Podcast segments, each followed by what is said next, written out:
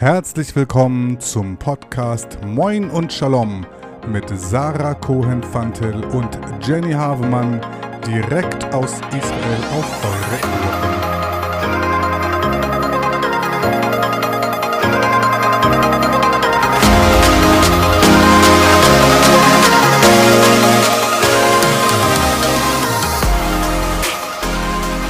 Moin und Shalom aus Israel und Berlin. ich bleibe dabei, ja. Ja, Berlin ist doch auch irgendwie anders als der Rest Deutschland. Ja, das ist aber Tel Aviv auch, obwohl ich bin ja nicht in Tel Aviv. Deswegen Genau. passt das. Passt das ja sowieso nicht. Ähm, ja, herzlich willkommen zu einer neuen äh, Folge von Moin und Shalom. Äh, Israel-Woche.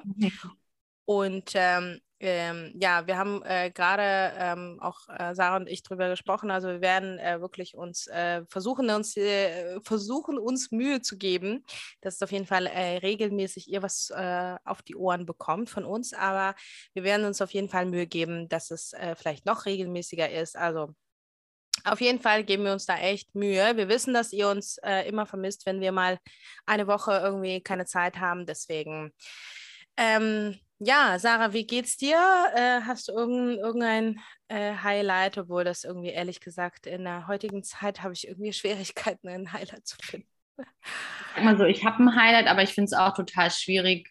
Ähm, ja, es wirkt halt alles, wie du, ne, es ist einfach sehr schwierige Zeiten und ich bin jeden Abend, wenn wir ins Bett gehen, einfach unfassbar dankbar. Das haben wir hier schon mehrmals thematisiert, Leute müssen aufhören rumzujammern über ähm, Spritpreise und Co. Kann natürlich wehtun. Und es gibt bestimmt auch Menschen, die das essentiell mehr betrifft als jetzt dich und mich.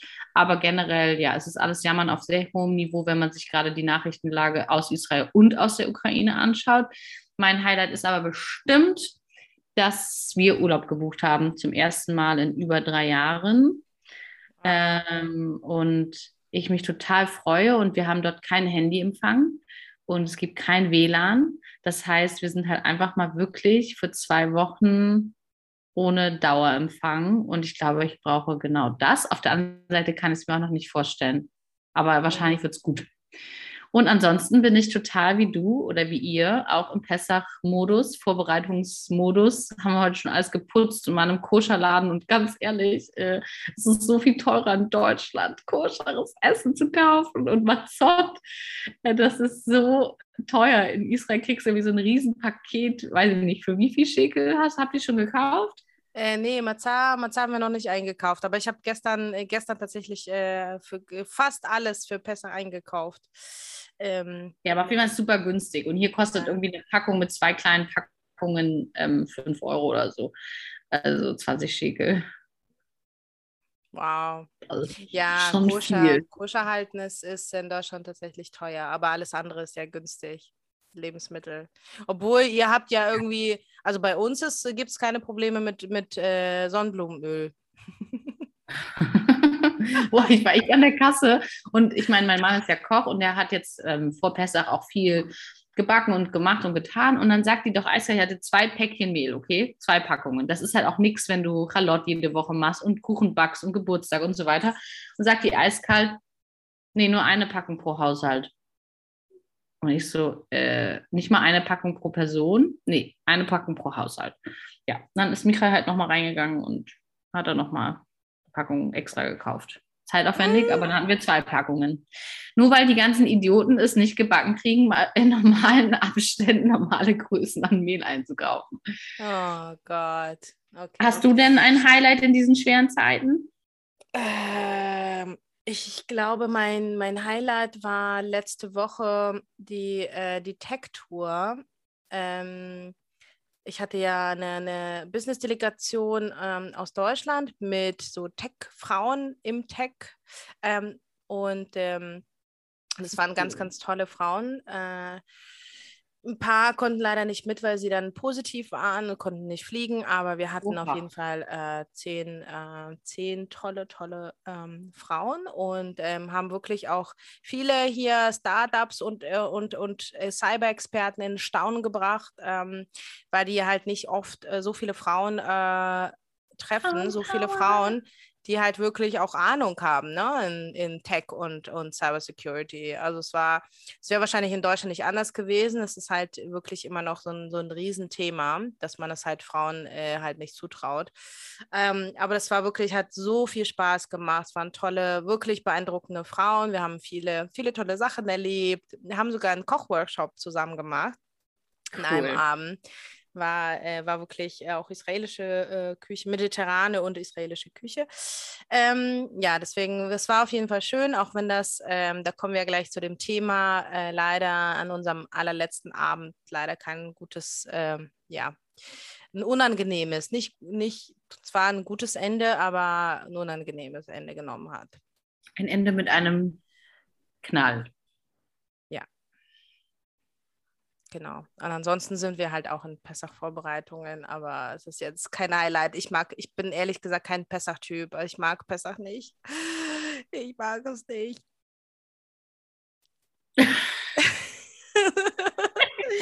Werde ich jetzt gesteinigt? Nein. Ach Gott. Nein, nein, nein, nein. Du, ganz egal. Ich glaube, du liebst Tranuka. Ja, und Purim. Oh Gott. Oh Gott. Oh.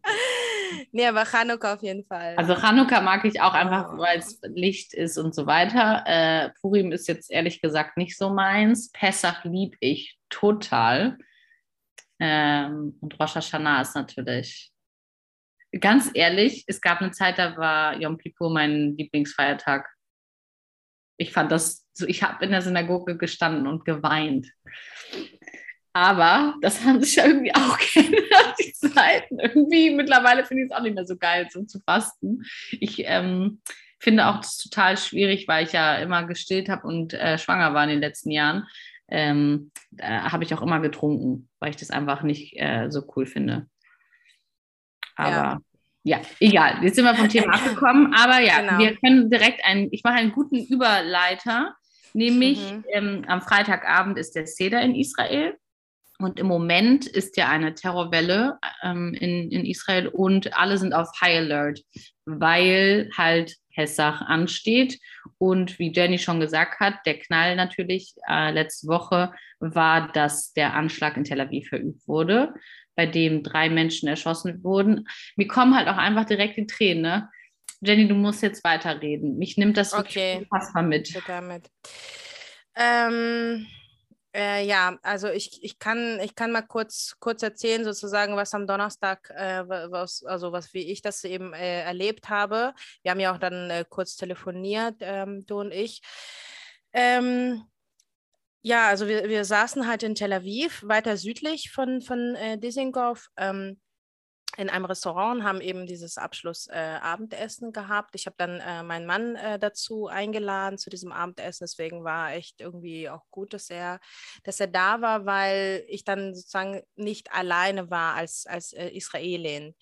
Ähm, Erkläre auch gleich warum. Ähm, dann war ich kurz irgendwie ähm, draußen mit zwei, mit zwei Frauen und dann äh, sagte eine, kam, kam raus und sagte, habt ihr die Nachrichten gehört? Und wir so, was ist, was ist los? Ähm, und sie sagte, ja, es gab, es gab einen Anschlag in, in Tel Aviv. Und wir so, oh, okay. Ähm, wir sind dann halt zurück zum Tisch und haben dann angefangen, wirklich alle irgendwie die Nachrichten zu checken, bis wir dann irgendwie, und es, es war ja, es war ja totales Chaos, es war so ein Nachrichtenchaos. Man wusste nicht, ist das eine Person, sind das zwei, drei? Ähm, wie viele wurden denn ja. jetzt äh, verletzt? Wie viele, wie, wie, wie viele wurden äh, tatsächlich, äh, ähm, äh, viele sind gestorben? Ähm, wo ist der Typ äh, oder Typen? Also man, man hat irgendwie echt erstmal gedacht, es sind zwei, drei. War irgendwie ein bisschen strange. Ähm, äh, und so, und dann, und dann äh, war, war halt die, die Gruppe, also die Delegation aus Deutschland, die waren natürlich mega verängstigt. Also die haben das ja noch nie erlebt. Ja? Das ist, ähm, für die war das ja total, total neu. Wir haben jetzt irgendwie, wir haben. waren dann, übrigens ähm, auch schon verängstigt, überhaupt zu kommen, weil ja, nochmal zur Erinnerung vielleicht für alle, davor dem Anschlag gab es ja schon drei Anschläge innerhalb von einer Woche ähm, in Beersheba, in Hadera und in Bnei Brak, hm. auch bei Tel Aviv. Und da sind ja schon, ich glaube, elf, glaube ich, oder zehn? Ja, nee, elf, glaube ich. Und jetzt sind es dann 14, richtig? Mhm. Ja, Menschen umgebracht wurden. Und da ist natürlich auch generell für alle Menschen, die so gerade reisen wollen nach Israel, ist es schon ein bisschen beängstigend und äh, schwierig. Und die haben ja auch manchmal Familien, die sagen, ey, ich möchte aber jetzt nicht, dass du fliegst und so weiter. Mhm. Und dass natürlich dann wirklich am letzten Abend das noch passiert ist, ja, äh, ja. ja. Gott sei Dank wart ihr nicht direkt dort. Ja, wir waren, ja, das auf jeden Fall. Ähm, wir haben aber auch äh, Geschichten gehört von, von, äh, von einer zum Beispiel Frau, die, ähm, die hat uns erzählt, die war direkt nebenan, äh, war irgendwie zusammen, entweder am Tisch oder im selben Café mit einer hochschwangeren Frau im neunten Monat. Ähm, also die waren wirklich irgendwie nur 100 Meter oder so von, von, von, äh, von, dem, äh, von der Bar und sind dann alle in, in die Wohnhäuser reingerannt ähm, und sie sagte, die waren stundenlang in einem Zwei-Zimmer-Wohnung mit 50 Leuten. Was? Mhm. Oh weil die Polizei hat sie ja nicht rausgelassen. Also die ja. haben gesagt, ihr müsst alle drin bleiben, weil die wussten ja nicht, wo der Typ ist. Die haben ihn ja, ja. die ganze Zeit gesucht. Ähm, die irgendwie zeitlang haben sie gedacht, dass er, äh, dass er in irgendwelchen Wohnhäusern sich irgendwie versteckt. Ja, ja, das hat man ja auch leider alles im TV live äh, in Israel gesehen. Also wir saßen halt auch hier. Wir waren an dem Abend spät zu Hause, weil wir mit den Kindern ähm, bei meiner Schwester waren haben die ins Bett gebracht. Und bevor ich überhaupt von dem Terroranschlag mitbekommen habe, hatte ich schon zehn Messages auf meinem Handy. Sarah, geht's euch gut? Geht's euch gut? Ey, von Leuten, von so vielen. Ich sage, was ist denn los? habe dann die Nachrichten gecheckt und dann habe ich mir natürlich sofort Sorgen gemacht, habe erstmal sofort Jenny geschrieben, weil ich ja. ja auch weiß, dass du ganz gerne mal in Tel Aviv abends unterwegs bist. Das klingt jetzt, als ob Jenny von die Partymaus wäre. Ist sie natürlich manchmal, aber äh, als Dreifachmama ist sie eigentlich eher oft auch beruflich in Tel Aviv dann ja unterwegs, wie mit so einer Dele Delegation. Und eine Freundin von mir lebt dort, unsere Synagoge ist dort. Also Michael und ich und Liori waren halt auch die ganzen letzten Monate immer dort, genau dort. Und ein Freund von uns saß genau, wie du gerade erzählt hast, auch in einer anderen Bar daneben. Und sie musste, sie war nicht dabei und sie musste sich zu Hause einschließen, weil die Polizei gesagt hat, verriegelt die Türen, Fenster, alles zu, weil die natürlich auch Angst hatten, dass der Typ irgendwo hm. sich verstecken will. Und ihr Verlobter auf der anderen Seite war halt auch irgendwo festgehalten und es hat auch irgendwie zwei, drei Stunden gedauert, bis er endlich nach Hause kam und sie dann halt mal den Arm nehmen konnte. Und die planen auch gerade ihre Hochzeit. Und einer von denen, der ja umgebracht wurde, hat sich ja auch erst vor einem Monat verlobt und war auch gerade jetzt mit seinem Kindheitsfreund, der auch umgebracht wurde, ja scheinbar zusammengesessen, um so ein bisschen auch über die Hochzeit und die Verlobung zu sprechen. Und es ist halt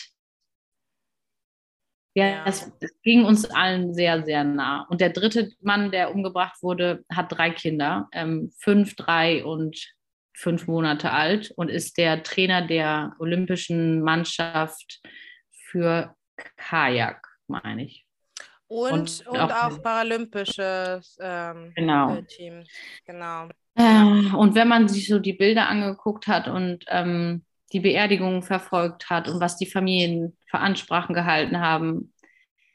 Also ich habe hier wirklich Rotz und Wasser geheult und dann auf der anderen Seite über die Arbeit und generell noch alles aus der Ukraine, was einen erreicht, die Bilder und was die russische Armee dort veranstaltet mit den Menschen. Ich, ich dachte echt letzte Woche, ich breche zusammen. Ich halte es nicht mehr durch. Ich, ich wusste nicht mehr, wo vorne und hinten ist mit all diesen News. Und ähm, ich glaube, dir ging es wahrscheinlich ähnlich. Ja, ich war, mhm. ich war völlig fertig. Also mich, mich hat, äh, mich hat echt dieser, ich habe ja dann so einen langen Post auch dazu geschrieben, mich hat echt ähm, äh, mich hat dann ähm, natürlich auch die ganzen, die ganzen Nachrichten aus der Ukraine und ähm, ich habe ja immer noch meine, meine Oma väterlicherseits sitzt, äh, sitzt immer noch in Dnipro und weigert sich, ähm, da wegzugehen und mein, oh. mein Cousin äh, kämpft tatsächlich auch in, in, äh, in äh, Kharkiv ähm, äh, dort.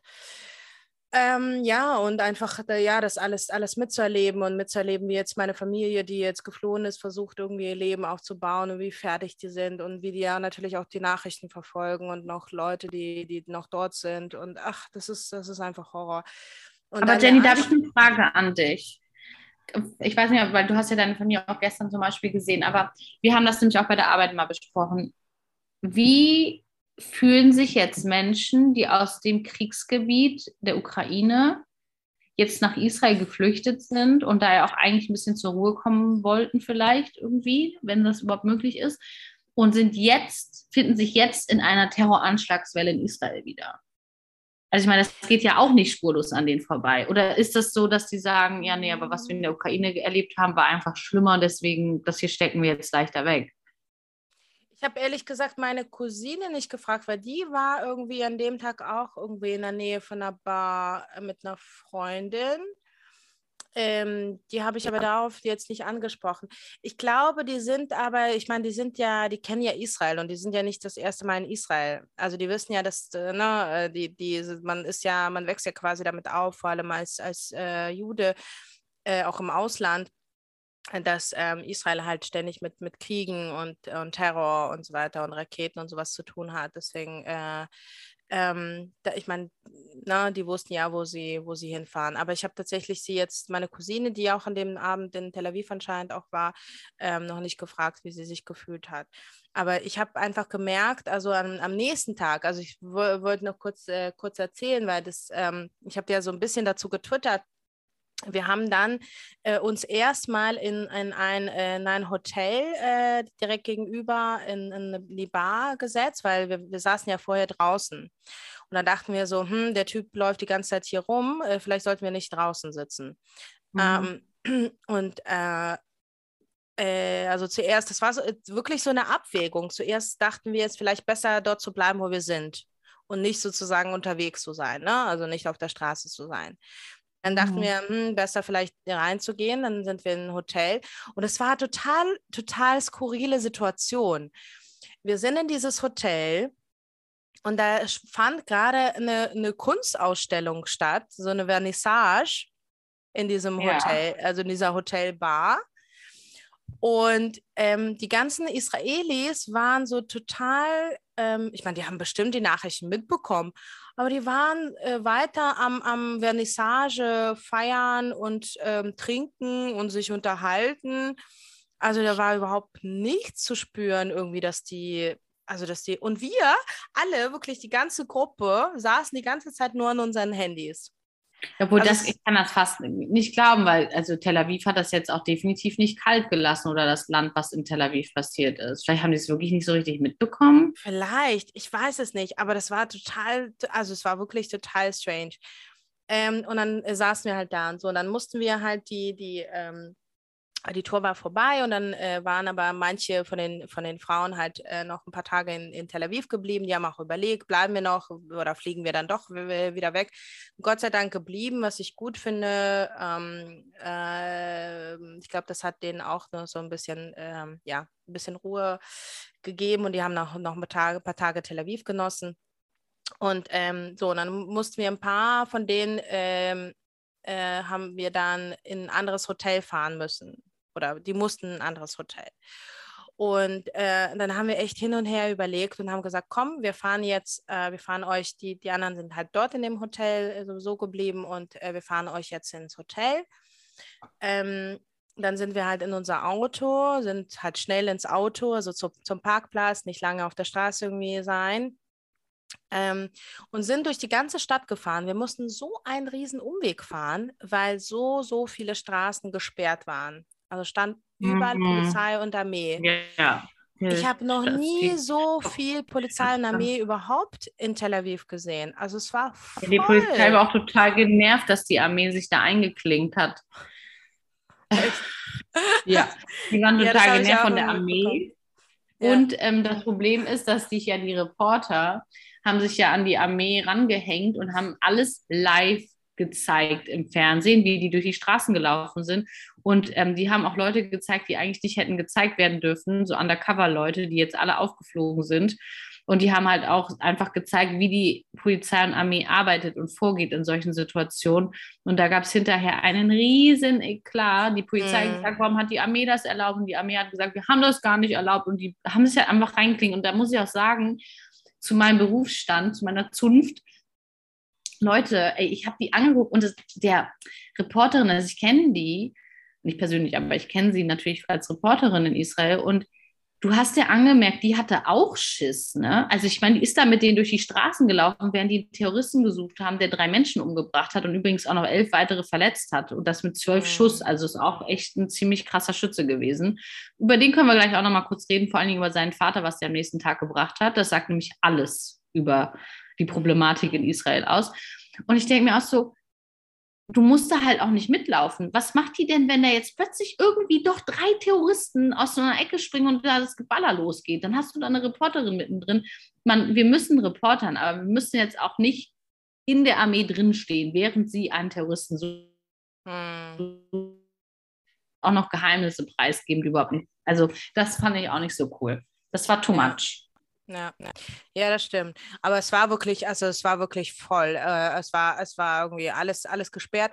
Und ich habe dann im Nachhinein darüber nachgedacht, weil wir sind, äh, mussten wirklich, also du musst dir überlegen, wir waren äh, sozusagen so, so, so Zentrum Süden mhm. und sie mussten dann ganz nach Süden über Jaffa wieder nach Norden. Also es war irgendwie total strange. Also wir sind wirklich äh, quer durch die Stadt gefahren, um überhaupt irgendwie einen Ausweg zu finden aus der Stadt.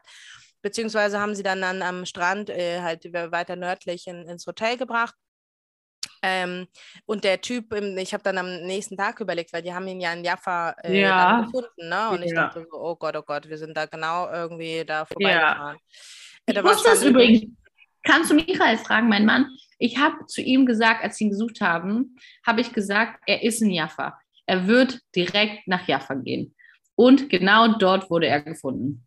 Okay, krass. Weil wenn du in Tel Aviv bist und die regeln die, die Stadt ab, welches ist die Neighborhood, wo du dich am besten verstecken kannst als Araber? Jaffa. Das war eigentlich offensichtlich. Okay. Ich sag ja, ich hätte für den Mossad arbeiten können. Ich sage das am besten einfach in jeder Folge, bis der Mossad endlich bei mir anklopft. Aber jetzt ist der Zug abgefahren, Freunde. Jetzt bin ich nämlich Mutti und jetzt kann ich nicht mehr hier Geheimagentin spielen.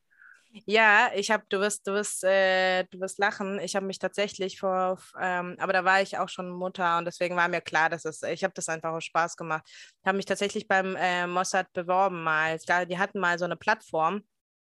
Äh, ich weiß nicht mehr, wann das war, 2000. 13, 14, irgendwie sowas muss es gewesen sein, ähm, mal so eine äh, Plattform aufgemacht, da, wo man sich tatsächlich einfach so bewerben konnte. Und die haben dich nicht genommen? Die sind auch schön doof, ne? Ach, äh, nee, die nehmen ja, die nehmen ja äh, tatsächlich keine Mütter. Deswegen war Ach, mir das schon klar. Keine Mütter? Nee, die nehmen keine Mütter.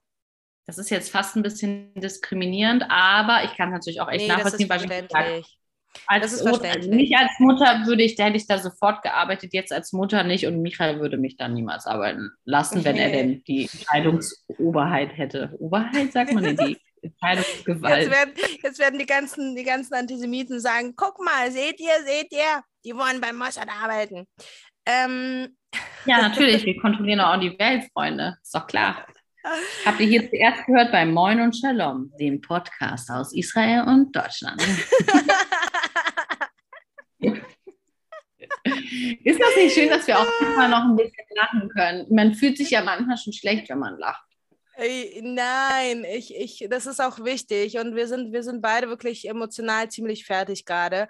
Und ich habe ähm, ich habe wirklich am nächsten Tag habe ich wirklich diesen, diesen Druck dann gespürt. Ich hab, bin zwar an dem Abend ähm, ruhig geblieben und, ähm, und, und äh, na, also einigermaßen entspannt, äh, weil wir mussten erstmal sozusagen die Situation auflösen. Die haben übrigens die Straße nach Ranana gesperrt. Wir wären beinahe nicht in die Stadt reingekommen. Die Polizei hat auch äh, verschiedene ähm, auch Highways abgesperrt. Ich bin so froh, dass eure Kids einfach zu Hause geschlafen haben und da nicht mit euch zum Beispiel, also hätte ja auch sein können, dass ihr mit den Kindern zum Hafen zum Essen geht und dann sowas passiert. Das ist ja auch ja, richtig ja. unangenehm. Ja, ja, klar. Nee, aber auf jeden Fall, am nächsten Tag habe ich dann echt gemerkt, so, ey, ich bin, ich bin echt in so einem Loch. Ich, äh, das ist mir alles too much. Mit, äh, mit den ganzen zwei Jahre Pandemie, äh, Krieg in Israel, Krieg in der Ukraine, Terroranschläge. Nee, too much.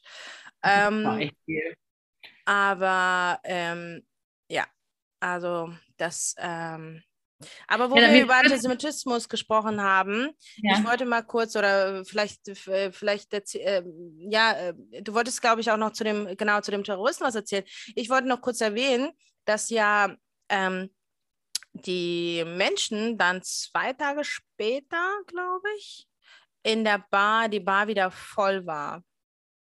Also ja, richtig voll. Aber das ist halt typisch Israel. Die gehen erst recht dahin und die Leute lassen sich auch in Israel, sind hartgesotten, wir, wir lassen uns nicht einschüchtern. Ich fand das auch letztes Jahr nach dem Krieg. Ich habe mich zwar noch recht lange erschreckt, so ein paar Tage vor lauten Geräuschen, aber das, der Alltag ging dann trotzdem super schnell einfach weiter. Ähm, es ist ein abgehärtetes Land, aber es ist, glaube ich, auch so ein dauertraumatisiertes Land. Es hat aber auch keine Zeit, ähm, das Trauma zu verarbeiten. Das geht einfach nicht. Wir müssen einmal weitermachen. Wir sind ein kleines Land äh, unter hohem Druck und wir müssen, wir haben ja keine andere Wahl.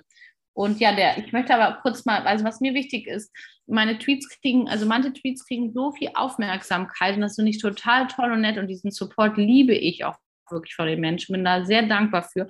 Ein Tweet hat aber definitiv nicht genug Aufmerksamkeit bekommen und das ist, als ich getwittert habe, dass das Schweigen der Menschen quasi sowas ist wie, mh, hm, sie gibt halt den Terroristen im Grunde einen Freifahrtschein. Die hm. Menschen, die nicht sich dazu äußern und sagen, das ist falsch, das ist ein Problem weil die denken, die können das machen und es ist okay. Die Welt denkt sich dann, hm, ja, ist ein bisschen doof, aber naja, die Israelis, die haben es ja auch nicht anders verdient. Und dann denken die Touristen, ja gut, dann können wir das ja auch weiter so machen. Und nee, können wir halt nicht, könnt es nicht. Und wir haben das auch in dem Space, in dem Twitter-Space gesagt, äh, den ja Jennys Mann hatte, gehalten hat. Da war Jenny und ich ja auch anwesend. Ähm, es ist halt nicht okay. Es ist auch gar nicht diskutabel. Wir können über politische Sachen diskutieren und da sind wir vielleicht auch nicht immer alle einer Meinung und das ist völlig okay. Ähm, und vermeintlich ist ja vielleicht an dem einen oder anderen auch was dran, was man verbessern kann. Und wir sind, Jenny und ich haben so oft Bibi Netanyahu in diesem Podcast kritisiert oder die Politiker und so weiter. Also wir sind ja wirklich die allerletzten, die sagen, dass alles perfekt ist in Israel. Aber ganz ehrlich, ist auch nicht alles perfekt in Deutschland. Und noch viel schlimmere Länder, die werden überhaupt nicht in Betracht gezogen. Iran und Syrien und Russland, die stehen überhaupt nicht so hoch in der Agenda. Ähm, und deswegen gibt es nur eine Sache, wenn so ein Terroranschlag verübt wird auf unschuldige Menschen, das Einzige, was die sich zu Schulden kommen lassen haben, ist jüdisch sein, Israeli sein und ein Bier in der Bar zu trinken in dem Moment. Das war einfach nur ihr Unglück. Und der Mann stand, es gibt ein Video, der stand ein paar Minuten vor dieser Bar und hat in diese Gesichter geguckt und hat sich ganz genau überlegt, wie er wen jetzt abschießt. Danach kann man nicht twittern, ja gut, ich meine, mir haben Leute das unter meinen Tweet geschrieben, ja, aber da musste Israel sich mal überlegen ne, mit dem Apartheidstaat. Seid ihr noch bei Trost? Da wurden völlig unschuldige Menschen umgebracht. Vielleicht waren das linksradikale Israelis, die total gegen die Politik waren und total pro Palästina und was weiß ich. Das wissen wir jetzt nicht. Ist auch völlig egal. Aber das ist halt einfach, wir können doch nicht, weil wir politisch mit was unzufrieden sind, losgehen und Men Menschen umbringen. Ich wollte gerade sagen, Männer umbringen. Stellt euch mal vor, ich habe es auch gesagt im Space, Jenny und ich sind unzufrieden als Frauen, wie Männer uns behandeln. Wir gehen jetzt los und, und knallen Männer in einem Männercafé ab.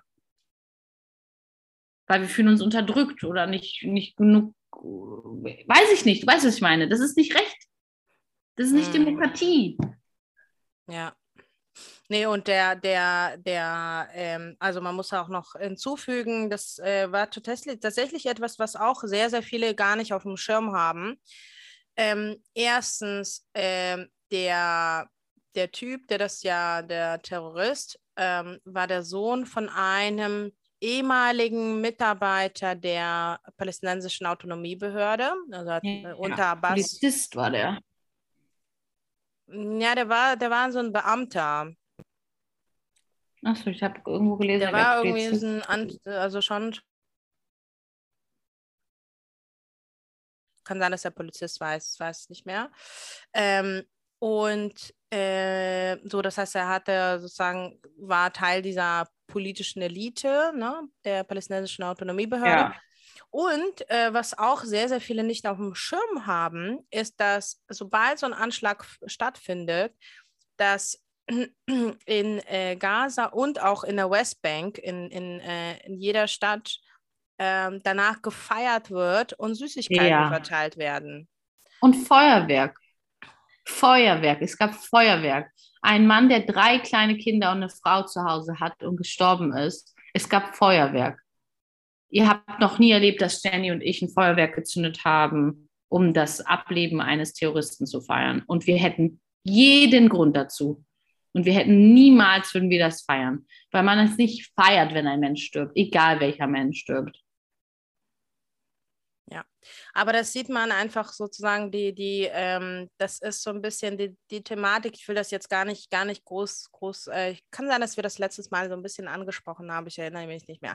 Aber das ist etwas ähm, so insgesamt ein Thema, was mich seit einiger Zeit so ein bisschen verfolgt. Da will ich gleich nochmal mit der Ukraine was dazu sagen. Das Thema äh, Verantwortung der, der Gesellschaft.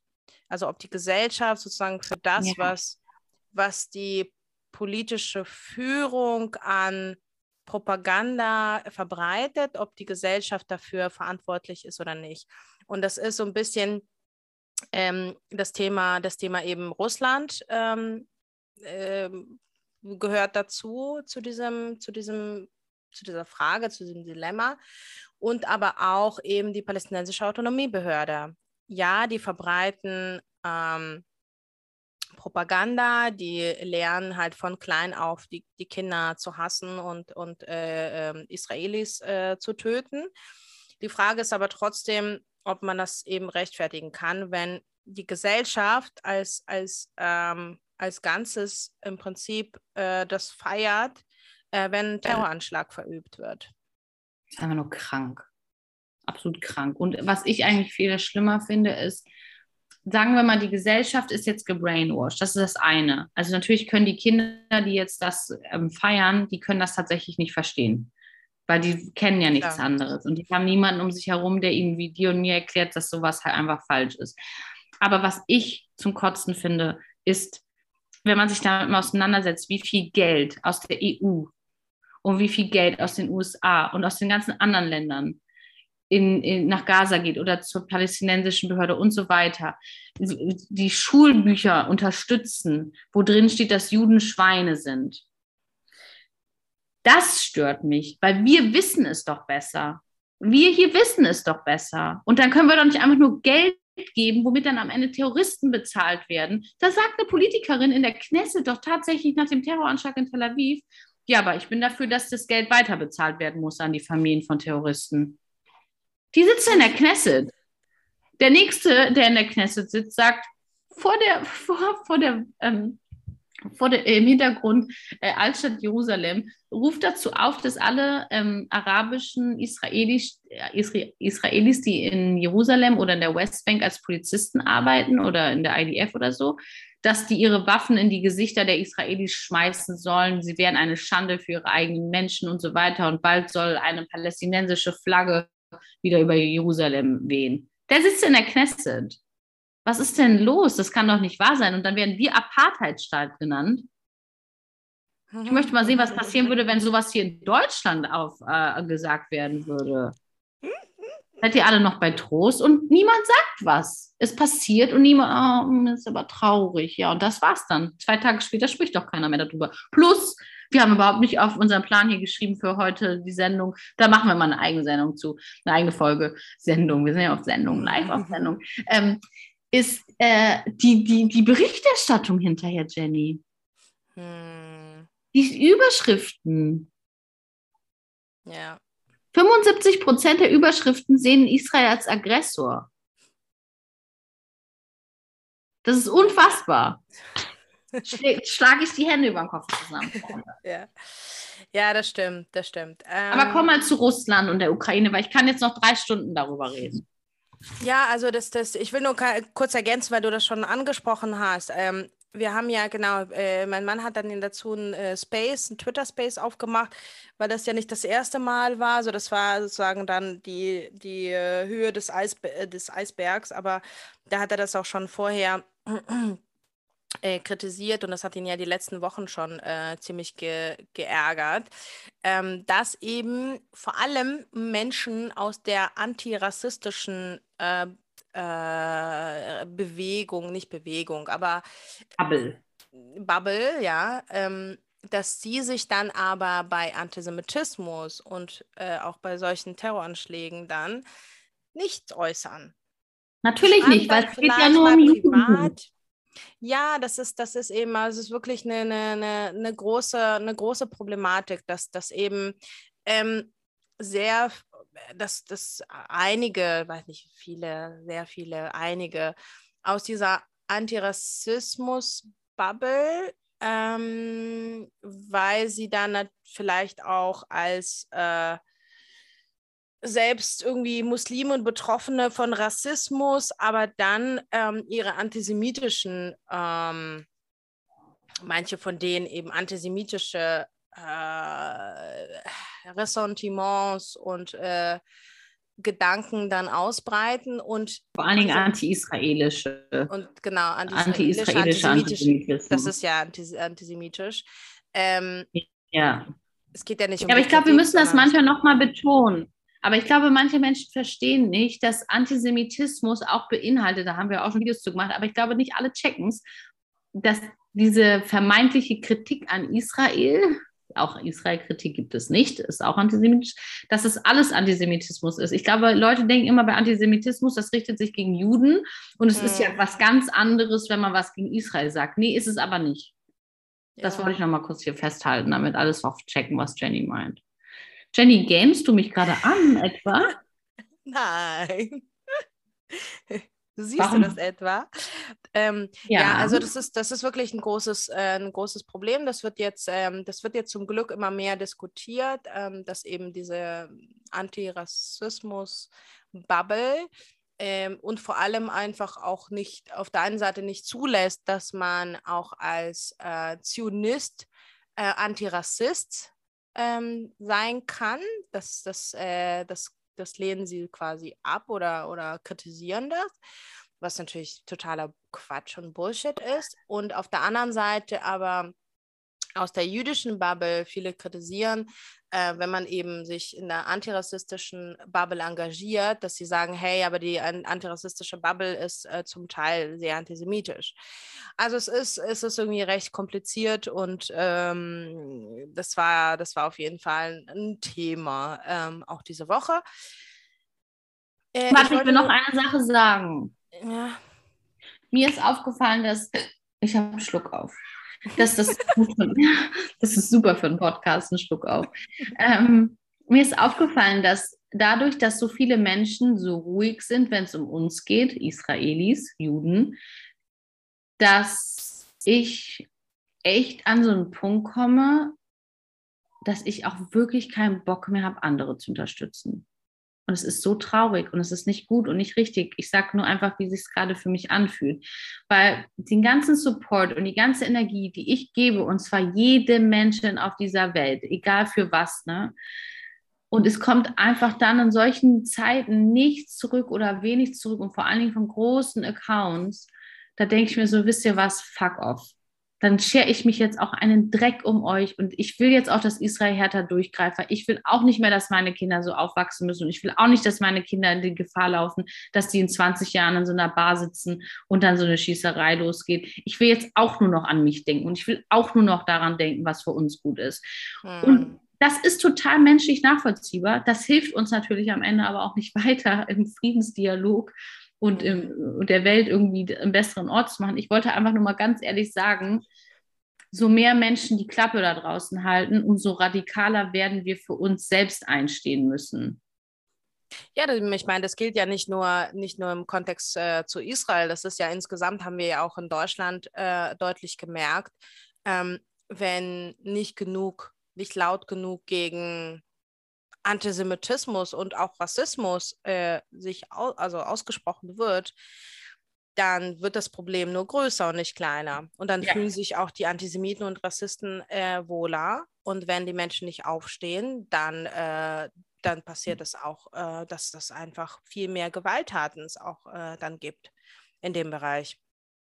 Ja, aber, aber das Ding ist, dass ich mich nicht mehr fühle, dass ich jetzt Verständnis für Menschen aufbringen will und dass ich jetzt auch gar nicht mehr so sehr, sehr, daran interessiert bin an einem Dialog, sondern dass ich mir einfach denke, gut, müssen wir uns jetzt halt einfach nur noch auf uns selbst besinnen und gucken, wie wir klarkommen. Und dafür bin ich tatsächlich auch echt Guck dir das jetzt an in der Ukraine. Mhm.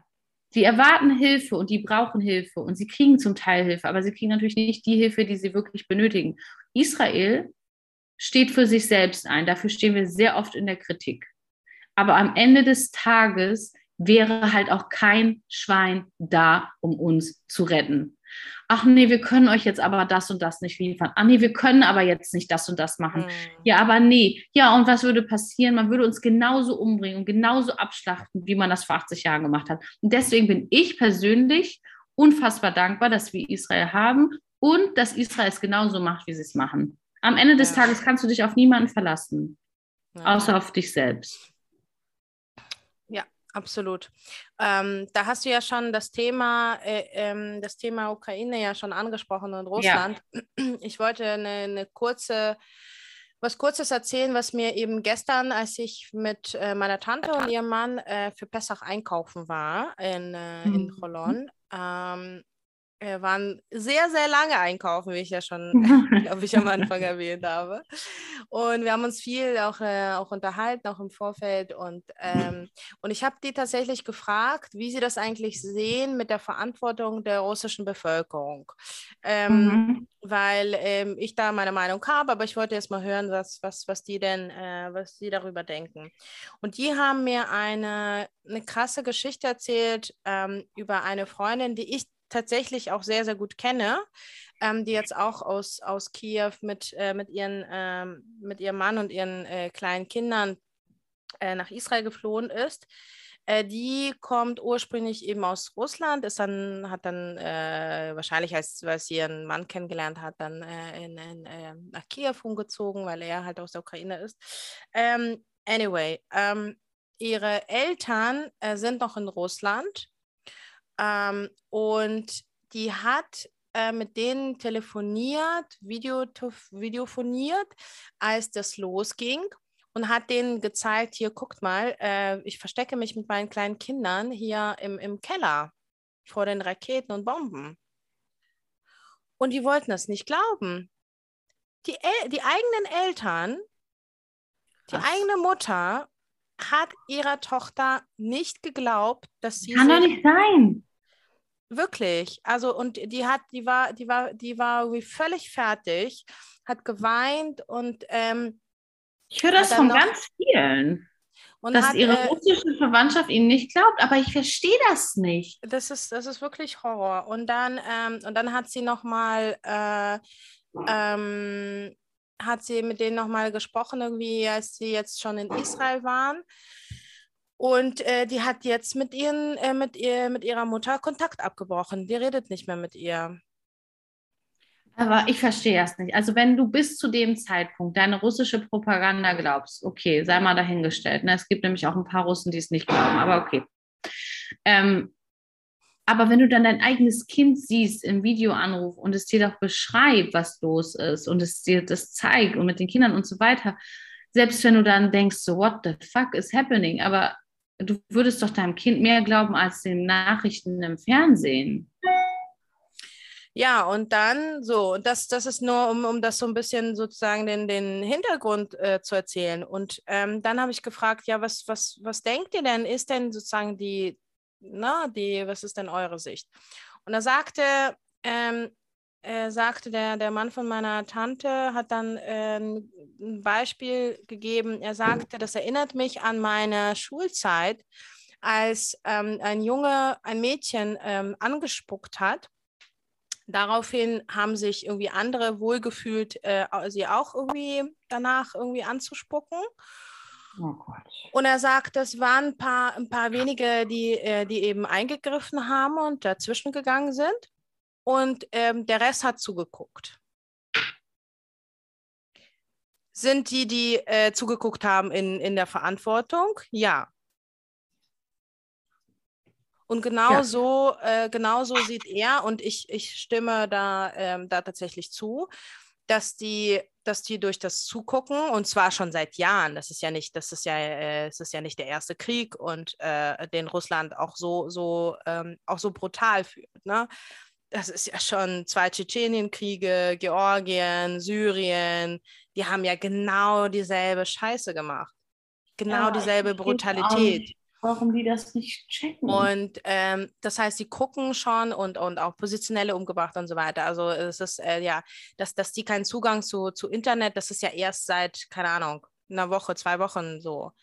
Ähm, und die gucken seit Jahren und Jahrzehnten zu. Ähm, und dieses Zugucken, während die eigene Regierung und die eigene Armee brutal andere Völker abschlachtet, ähm, nimmt sie einfach nicht aus der Verantwortung raus. Die Nee. Bevölkerung ist damit schuld. ja, es ist ja auch das, was wir eigentlich auch oft sagen mit den Deutschen. Genau. Also das können wir ja jetzt nicht anders von den, den Russen dann quasi sagen, wenn wir das ja auch den Deutschen sagen, davon damals. Was, genau, was, was äh, den Zweiten Weltkrieg angeht. Und so eine ähnliche Geschichte äh, oder ähnlich äh, sehe ich das so eine, eine Parallele zu auch zur palästinensischen Autonomiebehörde. Also da auch, da werden die Leute ja auch ge gebrainwashed. Das nimmt sie aber nicht aus der Verantwortung raus, wenn, wenn, äh, wenn, da, ähm, wenn da einer losgeht ähm, und einen Terroranschlag verübt und dann die anderen feiern. Dann feiern sie Terror. Das ist mir egal, ob sie gebrainwashed sind oder nicht. Die feiern einfach das Böse. Und dann haben sie auch Mitverantwortung für das Böse. In Russland ist es halt, ähm, was, was, äh, was Russland, da- wobei das ist jetzt bei der, bei der PA vielleicht äh, eine ähnliche Geschichte. Ähm, in Russland ist es ja natürlich auch so, dass, dass die Menschen äh, jetzt äh, sehr, sehr große Angst haben, eben wenn sie nicht einverstanden sind. Aber der, der Punkt ist, und das kriege ich ja so von so vielen mit, äh, und das spiegelt ja die Zahlen ja wieder. Viele sagen ja, ja, die Zahlen über die Zustimmung äh, für Putin, ähm, das kann man ja nicht so, mm, äh, nicht so ernst nehmen. Sorry, ich habe so viele aus meinem Umfeld, Familie, Freunde, ähm, sagen, äh, oder ich kriege das persönlich mit, oder äh, äh, die, die erzählen das über ihre Verwandten und, und, und Freunde in Russland, dass, dass die das unterstützen. Ja, ich weiß, was du meinst. Ich habe ähm, äh, zum Beispiel eine Freundin auch, die hat meinen Post gesehen zu dem ähm, dreijährigen Mädchen, das hier von russischen Soldaten vergewaltigt und umgebracht wurde mit dem Rest ihrer Familie. Und ähm, sie hat es geteilt, woraufhin dann ihr ein Verwandter eine Nachricht geschickt hat und gesagt hat, äh, woher ich das denn wissen wollen würde, dass das Mädchen vergewaltigt wurde. Und dann meint sie, ja, Sarah ist Journalistin und die schickt jetzt keinen Bullshit rum oder sowas. Und er so, solange sie nicht mit dabei war und anwesend war, kann sie gar nicht wissen, ob das stimmt oder nicht. Und sie solle das bitte sofort aus ihrer Story löschen, weil das geht ja gar nicht klar und so weiter. Und dann hat sie mir das geschrieben und dann meinst so, ja, du musst du selber wissen, ne, was du jetzt löscht oder nicht. Ja, aber es ist Familie und die helfen uns auch oft und die mögen halt Putin voll gerne und die haben auch so Putin-Klamotten und so weiter, wo ich mir denke, okay, aber nur weil du mal Fan von Putin warst, selbst wenn du jetzt siehst, was er tut, also ich meine, Leute, wacht auf. Und ich meine, so jemand ist dann für mich halt auch mit in der Verantwortung. Und was denkst du jetzt über die, die das eigentlich so sieht wie du und ich, dann aber auf Druck der Familie, die ja Putin so liebt, Dinge wieder löscht? Hm. Was denken wir über solche Menschen? Ja, das ist auch schwierig. Aber auf jeden Fall äh, finde ich, dass die, dass die russische Bevölkerung das schon seit vielen, vielen, vielen Jahren ähm, die Verantwortung hat und die hätten die Möglichkeit gehabt. Es wurde immer schwieriger. Die hatten aber die Möglichkeit, äh, etwas zu ändern und die haben es nicht gemacht. Und jetzt ähm, klebt genauso Blut ähm, an ihren Händen wie äh, äh, ne, das, das, äh, der ukrainischen Bevölkerung. Also es ist einfach unmöglich und das sind, das sind unf ja, ich, Lass uns abschließend nochmal zu dem Thema sagen, ähm, darüber sprechen, was mit, ähm, was wir darüber denken, dass so, Zelensky jetzt äh, Steinmeier ja, genau. ausgeladen hat oder nicht willkommen geheißen hat. Da habe ich ehrlich, als ich die Nachricht gesehen habe, Ähm, und man, man, man kennt ja, man kennt ja die, die äh, seine enge Beziehung zu auch ähm, Russland und der russischen Führung. Ähm, oh ja. In der Vergangenheit. Ähm, ja, und Schröder sind auch Big Best Buddies. Und Schröder wissen wir ja alle, wo er arbeitet. Ja. Und ich habe nur daran gedacht, so, hm, Steinmeier hat doch auch ähm, dem iranischen Präsidenten ja so herzlich gratuliert und Freund oder wie haben wir da irgendwie Freund genannt und so weiter. Also das Hauptsache er steht dann in Yad Vashem und sagt, we remember. Ja, Frank Walter, you remember, I remember. Ganz ehrlich, ey. Ich kann die alle, wirklich alle in einen Sack. Diese alte Männergeneration, ne? die alle miteinander ihren ganzen Kram abziehen und wir haben alle überhaupt keine Ahnung, was da so vor sich geht. So ekelhaft. Die sind mit Sicherheit mit in der Verantwortung, wo Deutschland jetzt sich gerade befindet, wo die Ukraine sich gerade befindet. Da können die sich aber also wirklich ein mhm. ganz großes Stück von abschneiden. Leider Gottes, ich mag Angie ja eigentlich, aber auch die muss sich leider ähm, damit in den Sack setzen.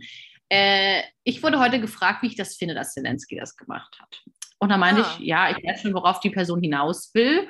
Es ist jetzt nicht besonders taktvoll, so jemanden wie Steinmeier in seiner Position nicht einzuladen oder beziehungsweise auszuladen sogar. Und weißt du was? Ich finde es richtig gut. Ich finde es richtig gut. Es ist nicht taktvoll, es ist ehrlich, es ist richtig, es, es ist nicht deplatziert, sondern er hat allen Grund und alles Recht. Ja, dann hieß es aber wieder so, ja, aber das ist jetzt nicht so smart gewesen. Ja, Digga, ganz ehrlich, natürlich ist das nicht smart. Der Mann sieht seit über einem Monat, wie sein Land abgeschlachtet wird, wie Kinder vergewaltigt und umgebracht werden, und zwar haufenweise, massenweise. Dieses Land ist zerstört. Das wird nicht in einem Jahr wieder aufgebaut werden, auch nicht in zwei und nicht in dreien. Und die Menschen kommen auch nicht wieder zurück. Der muss nicht taktvoll sein. Der muss nicht taktvoll sein, der hat keine Zeit und der hat auch keine Kraft und der hat auch keine Emotion mehr, taktvoll zu sein und so jemandem wie Steinmeier so eine scheiß Floskelhand zu schütteln. Ist es nichts anderes außer Floskeln und Fake und Theater und gut aussehen? Das Einzige, was dieser Besuch gebracht hätte, wäre Steinmeier gut aussehen zu lassen. Es hätte der Ukraine einen Scheißdreck gebracht. Und deswegen finde ich es richtig gut, dass er es gemacht hat, weil er sagt, ich spiele euer scheiß politisches Spielchen nicht mehr mit. Ihr seid Best Buddies mit Putin, ihr habt uns in die Scheiße reingeritten, ihr helft uns jetzt nicht mal ordentlich, du brauchst nicht herkommen. Vielen Dank. Und er hat recht. Er hat recht. Ich, er hat ihn richtig schön gedemütigt und ihn und bloßgestellt vor der ganzen Welt. Und er hat sowas von verdient. Und ich möchte, dass Steinmeier sich in seinen Stuhl setzt und mal ganz lange darüber nachdenkt, was er da für einen Scheiß verbrochen hat die ganzen letzten Jahre und sich wirklich vielleicht mal läutern lässt. Vielleicht hat ihm dieser Denkzettel wirklich mal menschlich. Für ihn wünsche ich mir das. Nicht mal für, für außen, für ihn innen drin. Na, ich glaube nicht. Ich glaub Wahrscheinlich nicht. nicht wenn, wenn so jemand, also wenn, wenn jemand, wenn jemand äh, die iranische und russische Führung äh, so toll findet. Ähm, ja, es hat ihm aber auch noch nie jemand so auf die Finger geklopft wie Zelensky. Jenny, Deutschland ist so ein ja, Land. Zelensky Tor. ist sowieso der Hammer. Also ich habe, das habe ich auch, äh, äh, auch von, von, meiner, von meiner Tante echt erfahren, weil ich habe natürlich die ukrainische Politik jetzt nicht so verfolgt die letzten Jahre, ne? also jetzt nicht ja. so tief äh, von, von innen. Und ähm, und sie hat halt erzählt, dass er wirklich, wirklich was bewegt hat. Also der hat, äh, da, ist, ein da Held, ist wirklich jemand an der richtigen Stelle zum richtigen Zeitpunkt. Der hat, ähm, der wurde, sie sagt, der wurde am Anfang ausgelacht, auch in der Ukraine, so von wegen so, er hat auch keine Ahnung und, und kleidet sich nicht wie ein Politiker und, und so weiter. Aber er hat. Eine Anmerkung für alle, die es nicht wissen, der war eigentlich mal Schauspieler. Ja, ja, klar. Aber ja. Ähm, er hat halt echt aufgeräumt. Also er ist, er ist auch jetzt kein, kein kein Heiliger, aber er hat auf jeden Fall Leute ähm, da rausgeschmissen. Keiner ist heilig. Keiner. Die, ähm, die irgendwie ähm, viel, also wirklich, wirklich oberkorrupt waren. Ähm, viele fanden das halt nicht lustig, aber es zeigt sich auch seine, seine diese Stärke, dass er äh, das Land dass er die Ukraine wirklich in den letzten paar Jahren vor, vorwärts gebracht hat.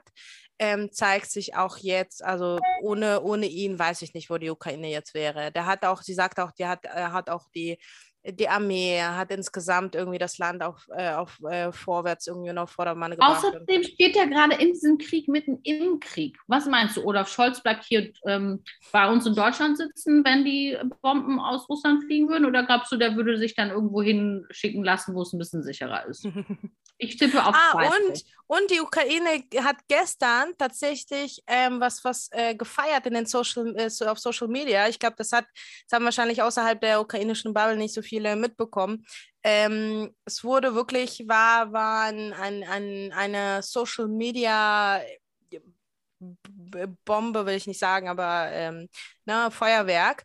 Ähm, es wurde nämlich ein, ein ähm, ein Kumpel von Putin, ein ukrainischer Oligarch, der aber Putins Buddy ist. Also der ist irgendwie, äh, Putin ist, glaube ich, äh, sein, sein ähm, wie nennt man denn das? Paten, Onkel, irgendwie der, der Tochter von diesem Oligarchen oder sowas. Okay. Ähm, der hat, äh, der war auch Politiker in der Ukraine Hans. und der hat sich, den haben sie irgendwie ähm, jetzt irgendwie am Anfang des Krieges irgendwie in, in Gewahrsam genommen wegen, wegen äh, Landesverrat, ähm, weil er da wahrscheinlich irgendwelche Informationen irgendwie an Putin weitergegeben hat, was auch immer. Und ähm, da ist er irgendwie geflohen aus, aus, dem, aus dem Hausarrest. Oh äh, und er wurde gestern gefangen genommen. Wo? Irgendwo in der Ukraine, ich weiß nicht genau wo. Die haben, Zelensky hat das ganz, ganz stolz, aber ich glaube, die ja, Leute, die das halt nicht, nicht, äh, nicht, nee, nicht hab wissen, haben das wahrscheinlich nicht gecheckt. Nee. Der hat das auch gepostet. Hm. Und das war so ein, so ein äh, alle, alle Ukrainer auch äh, halt auf der ganzen Welt waren so, yeah. Sehr gut, ich freue mich.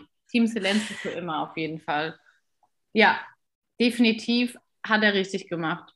Ja, und so, wir müssen, wir müssen mal Schluss machen. Ähm, wir reden schon wieder viel zu lange, aber ich fand, ich fand deine, deine Ansprache mal wieder richtig die toll. Ansprache an die Nation. Genau, die Ansprache an die Nation von Sarah Cohen-Fantel. Ähm, Äh, was ich ja noch kurz erwähnen wollte, ist, dass wir ja auch noch, Sarah und ich, ja noch ein gemeinsames Projekt haben, noch mit, äh, mit Wenke ah. Stegemann, ja. ähm, unseren bundesweiten Hackathon gegen Antisemitismus. Und da gibt es ein kleines Update, ein Upgrade.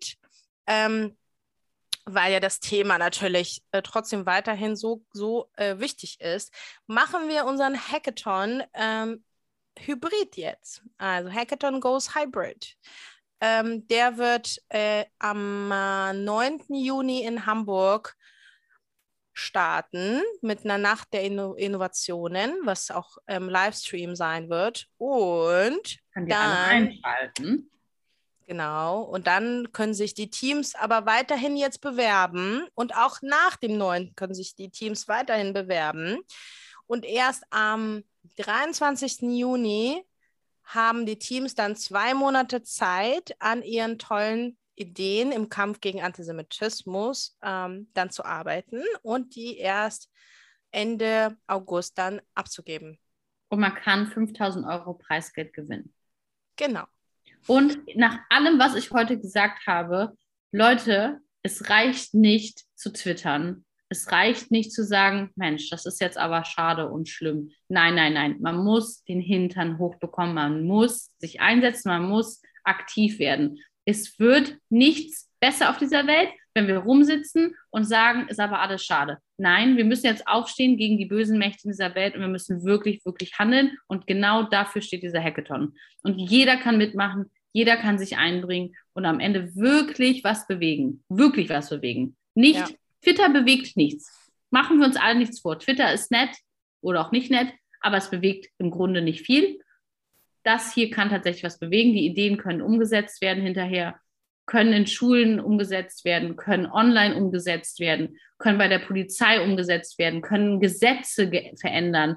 Leute, das ist wirklich der Moment, um, ja. um mal. Und ich würde, ich würde gerne mit einem, mit einem äh, Satz einer ukrainischen äh, Lehrerin ähm, äh, enden, die jetzt gerade auf der Flucht ist. Ich habe ein Interview mit ihr gesehen bei einem russischen äh, Blogger auf YouTube. Sie ist nämlich jetzt ähm, in Budapest ähm, und äh, die hat, die gibt Unterricht äh, anderen äh, ukrainischen Kindern, die dort auch eben geflohen sind. Und die haben sie gefragt, äh, weil sie ja immer von den Märchen und Geschichten und sowas äh, ja mitbekommen, dass das Gute immer am Ende siegt. Und äh, sie sagt, die Kinder haben sie gefragt, ob das dann immer noch so stimmt. Oh Gott. Und, ähm, und sie sagte, ich habe denen gesagt, ja. Sie sagte, ich kann keine andere Antwort geben. Die, das, woran, woran Kinder glauben und das, was wir denen auch immer beibringen, ist, dass am Ende das Gute siegt. Amen. Hashem. So, deswegen daran müssen wir glauben. Wir müssen daran glauben, ähm, aber, dass das Gute am Ende siegt. Aber auch nur, wenn wir kämpfen. Ja. Vom Rumsitzen wird das nämlich nichts. Jeder, der Harry Potter gesehen hat, weiß, das Gute hätte nicht gesiegt, wenn sie einfach nur in der Schule gesessen hätten und studiert hätten und gelabert hätten. Nein, am Ende mussten sie kämpfen. ja, also so. hoch auf eure Besen. Hoch auf die Besen jetzt? und losfliegen und kämpfen gegen das Böse. So. Ähm, ich liebe Harry Potter und ich finde, Harry Potter ist einfach so. Voldemort und Putin sind ja wohl richtig die gleiche Person. Also, da ist ja überhaupt gar nicht, gar kein Zweifel. Und Zelensky ah. dann Harry oder was? Vielleicht. Und so, bevor wir jetzt total in, in, irgendwelche Vergleiche und, und Märchengeschichten abstürzen. Ähm, so, war schön, ähm, war schön mit dir zu sprechen. Ja, es Wie war gesagt, schön, dass ihr alle uns, da wart. Gebt genau, uns Feedback. Und Leute, teilt auch mal gerne unseren Podcast. Ja. Wir können eure Unterstützung gebrauchen. Genau, wir kriegen so viel tolles Feedback. Ähm, ja. Aber damit, damit, das noch mehr, damit das noch mehr Leute unseren, unseren tollen Podcast hören. du siehst ja gut aus. Danke. Jetzt fangen wir schon an, rumzualbern, die müden Mamis. Wir müssen ins Bett, die müden Mamis. Ja. So. Wir wünschen euch einen schönen Abend, passt auf euch auf und Yalla bye. Achso, und Raxamer. Und Raxamer und frohe Ostern und genau.